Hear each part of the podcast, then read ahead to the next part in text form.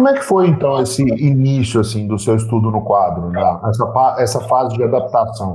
Quais foram ah. as dificuldades que você enfrentou no início? Ah, eu tive muita mais facilidade do que dificuldade, porque eu já gostava muito de estudar em casa. Então eu me sentia muito, muito feliz até porque eu poderia. É, às vezes eu estudava muito por livro, então eu não entendia algo no livro, ia lá no quadro, pegava, tirava as dúvidas. O quadro também é com a divisão de lista, né? É fácil, né? É difícil. Então isso acaba que ajuda muito, faz uma escada, sabe? para você chegar no lugar que, que você quer chegar. Eu acho que isso faz muita diferença.